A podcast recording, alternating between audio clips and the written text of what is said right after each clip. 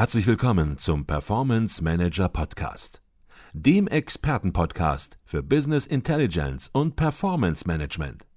Inspirationen, Know-how und Impulse für Controller und CFOs, die noch erfolgreicher sein wollen. Heute begrüßt sie Peter Blum.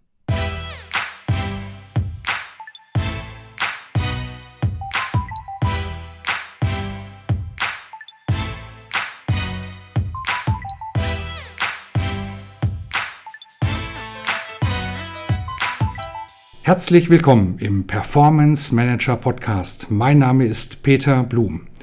Vor kurzem hatten wir einen spannenden Gast im Performance Manager Podcast, den CIO von Osram, Dr. Kian Mossanen. Und er gab uns einen sehr tiefen Einblick, wie er und sein Unternehmen schon heute und sogar noch mehr in der Zukunft auf die Cloud, auf Cloud-Lösungen setzen. Und fast zur gleichen Zeit las ich in der aktuellen Ausgabe der Zeitschrift Finance über eine Studie zu den Risiken, die CFOs gegenwärtig für ihr Unternehmen sehen.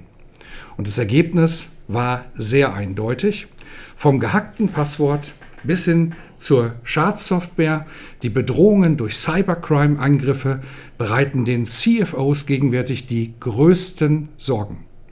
Und ich freue mich, Ihnen heute einen Gast genau zu diesem Thema vorstellen zu dürfen. Es wird spannend.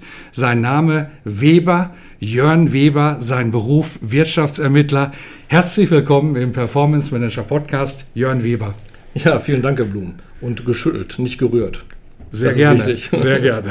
Herr Weber, Sie sind äh, Geschäftsführer der Ermittlungsagentur Korma aus Mönchengladbach. Und ihre Kunden sind Konzerne, sind mittelständische Unternehmen, die bei ihnen Schutz vor Wirtschaftskriminalität suchen. Ob Produktpiraterie, Betrug, Datendiebstahl. Sie beraten ihre Kunden, wie sie sich vor diesen Angriffen schützen können. Und manchmal bearbeiten sie und klären derartige Fälle auch ohne Polizei und Staatsanwaltschaft auf. Und besonders spannend für unsere Hörer im Podcast wird auch sein, wie sie Business Intelligence Werkzeuge, Datenanalyse Werkzeuge zur Aufklärung dieser Taten, vielleicht auch Verbrechen nutzen. Aber bevor wir einsteigen, Herr Weber, vielleicht können Sie sich kurz vorstellen und ja, wie wird man eigentlich Ermittler? Ja, das ist eine ganz spannende Frage, wie man das wird. Also ich selber äh, bin Geschäftsführer der Korma GmbH. Als unser Unternehmen betreut äh, nur Unternehmenskunden im Bereich Wirtschaftskriminalität. Und der Weg dahin äh, besteht aus zwei Leben. In meinem ersten Leben war ich bei der Polizei, habe da die Ausbildung gemacht bis hin zur Kriminalpolizei und habe dann eine, die erste Website für die deutsche Polizei gebaut. Und die hat dann jemand entdeckt und gesagt, ah, der kennt sich mit diesen richtig ganz neuen Medien aus, von denen man gar nicht so genau wusste, ob die überhaupt Bestand haben, so mhm. lange. Und äh, dann bin ich im Grunde genommen abgeworben worden, äh, habe aber dann äh, nicht den Weg in dieses Unternehmen gefunden, sondern ähm, als Berater angefangen, quasi externer äh, Investigator, in dem hieß das so, und bin dann äh, in, in, der Branche sozusagen rumgereicht worden, auch quasi per Empfehlungsbasis. Und darauf hat sich dann im Laufe der letzten 18 Jahre unser ähm, Unternehmen aufgebaut. Mhm, okay. Was sind das für Aufträge, Herr Weber, die Sie am meisten beschäftigen, wo Kunden auf Sie zukommen, Businesskunden auf Sie zukommen und sagen, da brauchen wir Ihre Unterstützung? Also ganz häufig sind das Fälle, bei denen es noch nicht um die Prävention geht, ähm, sondern tatsächlich um äh, repressive Maßnahmen, also da sind äh, Verdachtsfälle aufgetaucht, also im Bereich äh, Betrug zum Nachteil des Unternehmens durch ähm, externe ähm, Tätergruppen. Ähm, es geht dahingehend, Ermittlungen zu gefälschten Produkten ist ein großer Bestandteil bei uns, also Produktpiraterie, mhm. die Verkäufer finden, die Distributionswege finden, also nicht nur den einen kleinen Verkäufer, sondern hinten zum Hersteller von diesen Fälschungen. Und äh, ich sage mal, im vorbeugenden Bereich, was wir viel machen, sind äh, Überprüfungen von Geschäftspartnern. Ähm, etwas tiefer gehend auch, so dass man äh, eigentlich ein genaueres Bild hat, ist dieser Partner oder Lieferant, welche Funktion auch immer er hat, eigentlich wirklich äh, der, der er vorgibt zu sein und mhm. Ähm, inklusive Sanktionslisten und all diesen Sachen. Ähm, und wir machen auch schon mal Hausbesuche, die er vielleicht nicht mitbekommt, mhm. gucken dann mal. Und am Ende Internetermittlungen ähm, in alle Richtungen, das ist ein ganz starker, in den letzten Jahren ein ganz starker Anteil bei uns geworden. Mhm. Sind Sie da vor allem in Deutschland unterwegs oder auch ja, in der ganzen Welt? Also unsere Kunden sind äh, internationale Konzerne und eigens oder eigene deutsche, deutsche, deutsche Unternehmen, äh, die, für die wir arbeiten. Ähm, und im Internet sind wir da, wo wir sprachlich klarkommen, sozusagen unterwegs. Das hat natürlich in, in, in manchen Sprachräumen dann Grenzen. Und ansonsten äh, physikalisch äh, bin ich überall da, wo die Kunden äh, mich haben möchten. Mhm. Also das geht auch bis Asien oder mhm. In die USA. Mhm. Hört sich sehr, sehr spannend an, die Überprüfung von Geschäftspartnern. Kommen wir vielleicht später nochmal drauf zurück. Wenn man heute ein Unternehmen sieht, dann ist dieses Unternehmen unterschiedlichen, ja, ich sag mal, Bedrohungen ausgesetzt. Und jeder hat schon mal von Virenangriffen gehört. Vielleicht war auch schon mal ein Unternehmen tatsächlich davon betroffen. Was sind aus Ihrer Sicht die größten Bedrohungen, die ein Unternehmen heute ausgesetzt ist? Ja, da kann ich eigentlich auch nichts anderes als erstens Cyberangriffe zu sagen, weil ich tatsächlich glaube, dass es aufgrund der Größe der Angriffe und der, der Ver, Ver, Verbreitung dieser Angriffe tatsächlich ein großer Faktor. Mhm. Ähm, den muss man unterscheiden. Einmal in, äh, mit der Schrotbüchse geschossen, mhm. ja, wo die sagen, ja, wir schauen, wen wir erwischen. So diese Ransomware-Geschichten, mhm. die gar nicht gezielt gegen ein Unternehmen gehen, sondern eher Hauptsache, ich finde einen, äh, der bezahlt hinterher, nach dem Motto. Mhm. So eine verbreitete Erpressungsmethode sozusagen. Also das sind diese üblichen E-Mails oder nicht E-Mails, oder doch auch E-Mails genau. entsprechend, die man dann öffnet und plötzlich hat man ein Virus und dann steht da auf dem Bildschirm, wenn du bezahlst, dann, dann kriegst du vielleicht deine Daten wieder. Genau. Vielleicht. Richtig, genau. Wir hatten ja hier bekannte Fälle mit dem Krankenhaus, gar nicht weit von Düsseldorf entfernt, wo, wo das, äh, das ganze Krankenhaus lahmgelegt hat. Das sind aber Fälle, wo jemand nicht gezielt, meiner Ansicht nach nicht gezielt dieses Unternehmen äh, angreift, äh, sondern die sind einfach so gestrickt, dass die irgendjemanden haben wollen. Hauptsache, da ist eine schon. Aber entscheidend oder gefährlicher sind natürlich die Angriffe, die sozusagen passgenau kommen. Mhm. Wenn man sagt, ich kenne dieses Unternehmen, ich kenne diese Kanzlei, die hat wichtige Informationen für ein viel größeres Unternehmen in ihrem Datenvorrat und ähm, dagegen zu, der Schutz gegen diese Maßnahmen ist ganz wichtig. Also das hat dann mit dem zweiten Punkt zu tun, der mir sofort einfallen würde, Informationsverluste. Mhm, mh. Ist auch eine ganz wichtige Geschichte. Also welche Daten muss ein Unternehmen schützen mhm. und wie können die eben das Unternehmen verlassen? Mhm. Ähm, ja. Wie schätzen Sie das ein? Also Sie hatten einmal von diesen ungezielten Angriffen, wo es darum Geld, äh, geht, darum Geld zu machen ob dann entsprechend äh, die Daten wieder zurückkommen, sei mal dahingestellt. Aber äh, dann hatten Sie die gezielten Angriffe angesprochen. Ähm, gezielte Angriffe, ist das Tagesordnung heute oder würden Sie sagen, ja, das kommt vielleicht mal vor bei größeren Konzernen, aber der Mittelstand muss sich da keine Sorgen machen? Ja, die die Frage lässt sich deswegen schwer beantworten, weil die Dunkelziffer da sehr hoch ist. Also ja. ich denke, dass viele Unternehmen da tatsächlich nicht drüber sprechen oder es nicht bekannt wird. Deswegen ist es eher so eine Vermutung. Ähm, und ich glaube, dass es das doch viel gibt. Aber die Frage ist natürlich auch, wer hat dieses Know-how, das man dafür braucht, um so einen Angriff ähm, zu starten. Ja. Und das wiederum ist auch nicht etwas, was so ein Script-Kiddie, diese berühmten, die so im Internet sich das zusammenbauen, so ohne weiteres machen kann. Also ja. dann ist es natürlich schon die Frage, ist es staatlich gelenkt von ähm, vielleicht nicht so gut befreundeten Staaten und solchen Geschichten, äh, Diensten und auch der Schutz dagegen ist ja. einfach extrem schwer, weil das so passgenau gemacht wird, äh, dass es da ähm, wenig Möglichkeiten gibt. Aber man muss es halt zumindest eine, eine, eine eigene Risikoeinschätzung mhm. vornehmen, mhm. um dann zu sagen, okay, also die, die Schrotflinte, die kann ich abwehren mit einer guten IT-Strategie und gut geschulten Mitarbeitern. Diesen gezielten Angriff abzuwehren, das hat schon wieder eine andere Qualität auch in den präventiven Maßnahmen, die man äh, ergreifen kann. Und mhm. äh, das muss man dann eben wissen, wie viel einem dieses dann erforderliche Investment dann äh, schützen kann, ja, und ob es einem das wert ist. Mhm. Kommen wir vielleicht auch gleich noch mal ein bisschen intensiver drauf zu sprechen. Jetzt haben wir über die Bedrohungen von außen geredet. Ähm, wie sehen Sie das eigentlich? Lauern auch innerhalb des Unternehmens Bedrohungen? Und ja, welche sind eigentlich äh, gefährlicher zu gewichten? Die von innerhalb oder von außerhalb? Also gefährlicher und überraschender sind wahrscheinlich die von innerhalb, weil die, die Geschäftsführung wahrscheinlich nicht damit rechnet, dass die Mitarbeiter, die man jetzt vielleicht auch alle kennt, oder, oder die meisten, die man kennt, dass die so plötzlich ähm, zu ähm, Dingen fähig sind, also Informationsdiebstahl, ähm, Sabotage oder was auch immer so Mitarbeiter theoretisch äh, machen könnten, dass sie das wirklich können und dazu in der Lage sind. Mhm. Ähm, deswegen halte ich die für eigentlich gefährlicher.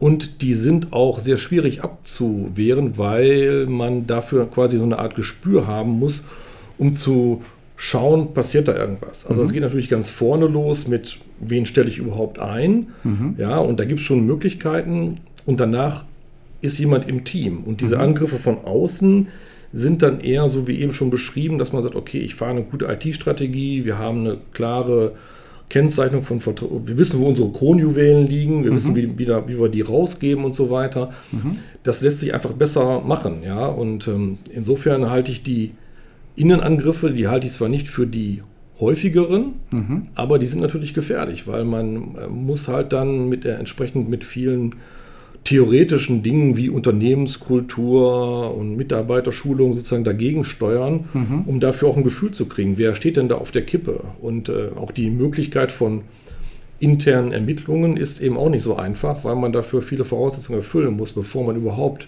sagen kann, ja, den, der kommt mir irgendwie komisch vor und den schaue ich mir erstmal näher an. Das mhm. reicht eben nicht aus, um Compliance, mhm. um compliant intern zu ermitteln. Mhm, okay. Ja, ich denke mal, innerhalb eines Unternehmens, man will natürlich auch eine Kultur des Vertrauens haben irgendwo. Und dann ist es natürlich schwierig, auf der einen Seite diese Kultur des Vertrauens aufrechtzuerhalten, aber auf der anderen Seite, ja, kritisch zu sein, zu hinterfragen, was machen Mitarbeiter da, auch Überprüfungen vorzunehmen. Das sind natürlich zwei äh, Pole, die sich in gewisser Weise widersprechen, aber ich höre raus, das kommt nicht so häufig vor. Es kommt vor, aber von außerhalb, das schätzen Sie wesentlich gewichtiger ein. Zumindest ist es bei mir so.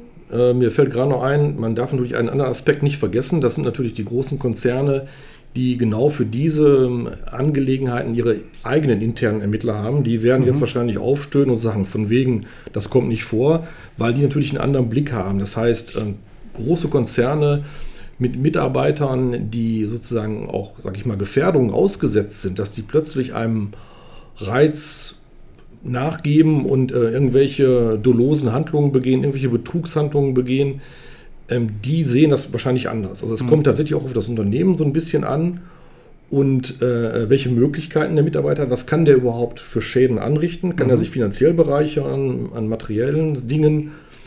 Und dann die Frage jetzt auf mich als externen Ermittler bezogen ist ja, mhm. wann schalte ich einen externen Ermittler ein? Darum ist mhm. es für mich nicht so häufig, aber mhm. natürlich in der Gesamtheit hält es sich vielleicht die Waage, für mich nicht. Okay. Sie hatten eben das Stichwort Cybercrime, Cyberkriminalität angesprochen.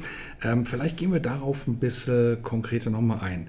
Ähm, viele hören dieses Wort und sagen, ja, das hört sich interessant an. Was ist das eigentlich genau, wenn Sie das so ein bisschen systematisieren ähm, wollen? Vielleicht fangen wir damit mal an. Was ist Cyberkriminalität?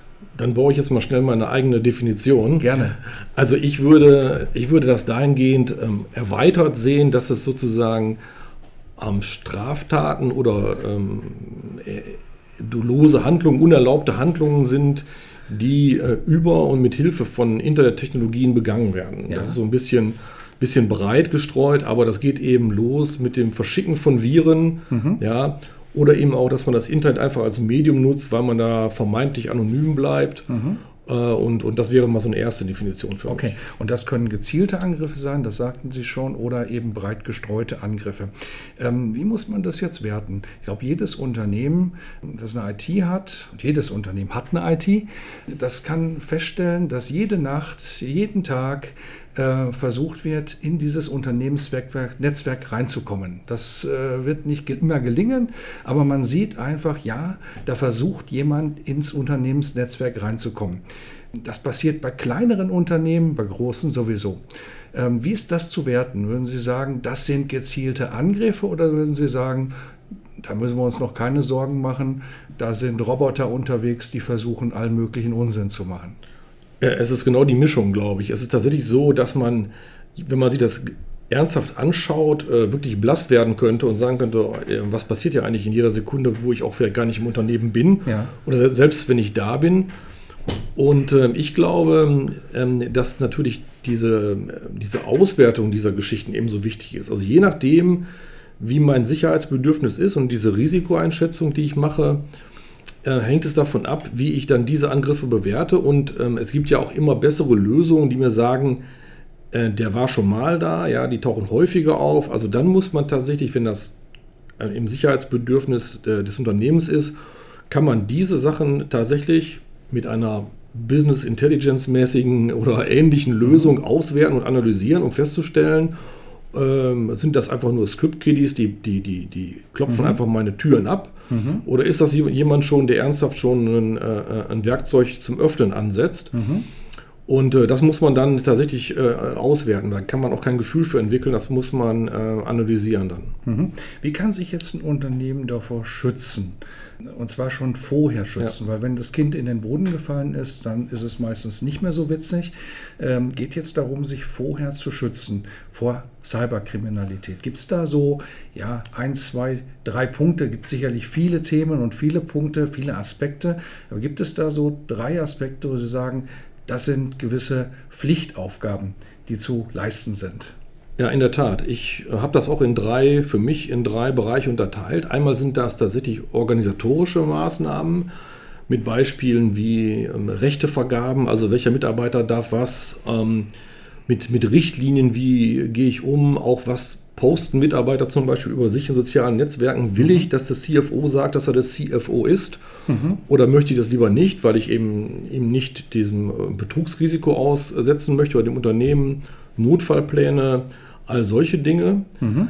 Ähm, fast noch wichtiger finde ich, dass die Mitarbeiter richtig ähm, ausgebildet und trainiert werden im Umgang mit dem Internet und denen man nicht nur einen PC gibt und sagt, mhm. das ist hier Office mhm und hier ist der äh, Firefox-Browser und jetzt viel Spaß bei der Arbeit, sondern wirklich aus, äh, die wirklich gut ausbildet und mit diesen äh, Risiken und Gefahren, die es da gibt, auch vertraut macht. Mhm. Und im dritten wären es technische Maßnahmen, die den Mitarbeitern dann wieder helfen, aber nicht dieses, diesen Umgang, den richtigen Umgang mit diesem Medium ersetzen. Mhm. Technische Maßnahmen wie zum Beispiel E-Mail richtig absichern. Mhm. Ich finde wenig Unternehmen, ähm, zumindest in den kleineren äh, KMU-Bereich, sage ich mal, die ihre E-Mails wirklich gut absichern, aus meiner Kenntnis heraus. Ähm, wir beispielsweise arbeiten mit einem, äh, einem Provider in Hannover, der unsere E-Mails nicht nur auf Spam oder Spam frei hält, mhm. sondern auch ähm, alle Ransomware und die ganzen anderen üblen Sachen, die da kommen, äh, da rausfiltert und ähm, ich habe seit zehn Jahren noch nicht ansatzweise einen, einen Virus auf unseren Rechnern gefunden und wir bewegen uns auch in Ecken, mhm. über die wir uns hier im öffentlichen Podcast nicht unterhalten. Ähm, das möchten Sie auch gar nicht wissen. Und wir klicken auch manchmal auf Sachen drauf und so weiter, die vielleicht äh, dann ganz spannend sind. Aber da ist, passiert einfach nichts. Und weil der, die, eine hohe Zahl der Angriffe kommt nach wie vor über E-Mail. Und darum ist das für den technischen Maßnahmen her, mhm. die man machen kann, eine ganz wichtige, damit ich weiß, ich kann ganz entspannt mir diese E-Mail angucken, weil wenn die ein hohes Bedrohungsszenario darstellt, hat mein Provider, wenn er denn gut ist, mhm. äh, die Sache schon rausgefiltert oder mir zumindest die Sache in Quarantäne geschoben und gesagt, okay, die schauen wir uns mal genau an. Mhm. Ich glaube, dieses Bewusstsein, das ist, glaube ich, ein ganz, ganz wichtiger Punkt, dieses Bewusstsein schaffen, äh, Aufmerksamkeit entsprechend auf so eine ja. E-Mail an der Stelle lenken.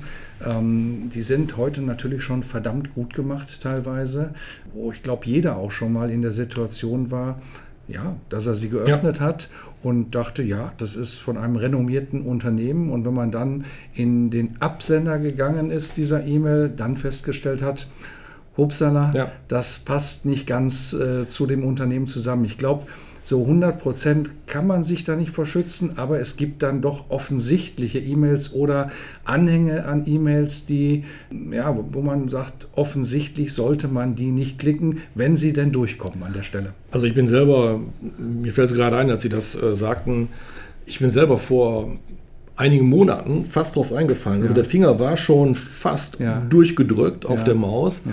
Und äh, dann habe ich, weil ich diese Mail, die war von mir an mich selber. Und das mache ich halt häufig. Nicht, weil ich keine Mails bekomme, aber ich schicke mir halt von überall äh, Screenshots oder irgendwas zu und sehe die dann später, sage, ach ja, da wolltest du ja noch das und das mitmachen.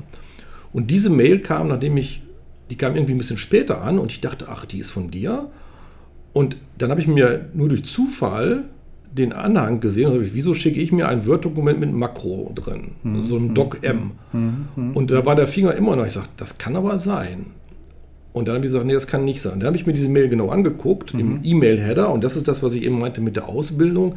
Man, es sind einfach nur zwei, drei Klicks, bevor ich die Mail an sich klicke, um zu gucken, was ist das? Und das mhm. ist das, was man können muss. Mhm. Und ich habe es dann hinterher in der, dann auch umgelernt und umgenutzt und gesagt, okay, das passiert mir nie wieder. Ich, der ich immer predige, mhm. passt auf, seid vorsichtig. Ich selber war nur einen Millimeter entfernt davon. Mhm. Und äh, habe dann auch erkannt, da kann, wie schütze ich mich jetzt dagegen? Und die Quintessenz war, dass man das sozusagen im E-Mail-Server einbauen kann, wen der zulässt als Versender. Und äh, so kann jetzt nur noch ich selber als, an mich selber schreiben und nicht mehr ein externer sich als mich als meine mhm. Identität mhm. ausgeben. Und das haben wir damit abgestellt und auch gleich gesagt, Makrodokumente kommen bei uns auch nicht mehr an. Okay. Ähm, unser Podcast wird sehr viel von Controllern, von CFOs gehört. Und diese Gruppe im Unternehmen hat mit sensiblen Informationen zu tun. Sozusagen, äh, das ist das Herzstück, das finanzielle Herzstück des Unternehmens wird von Controllern gepflegt, analysiert und so weiter. Und diese Informationen, diese Daten, teilweise auch wirklich Wettbewerbsvorteile, ähm, die dürfen nicht nach außen gelangen.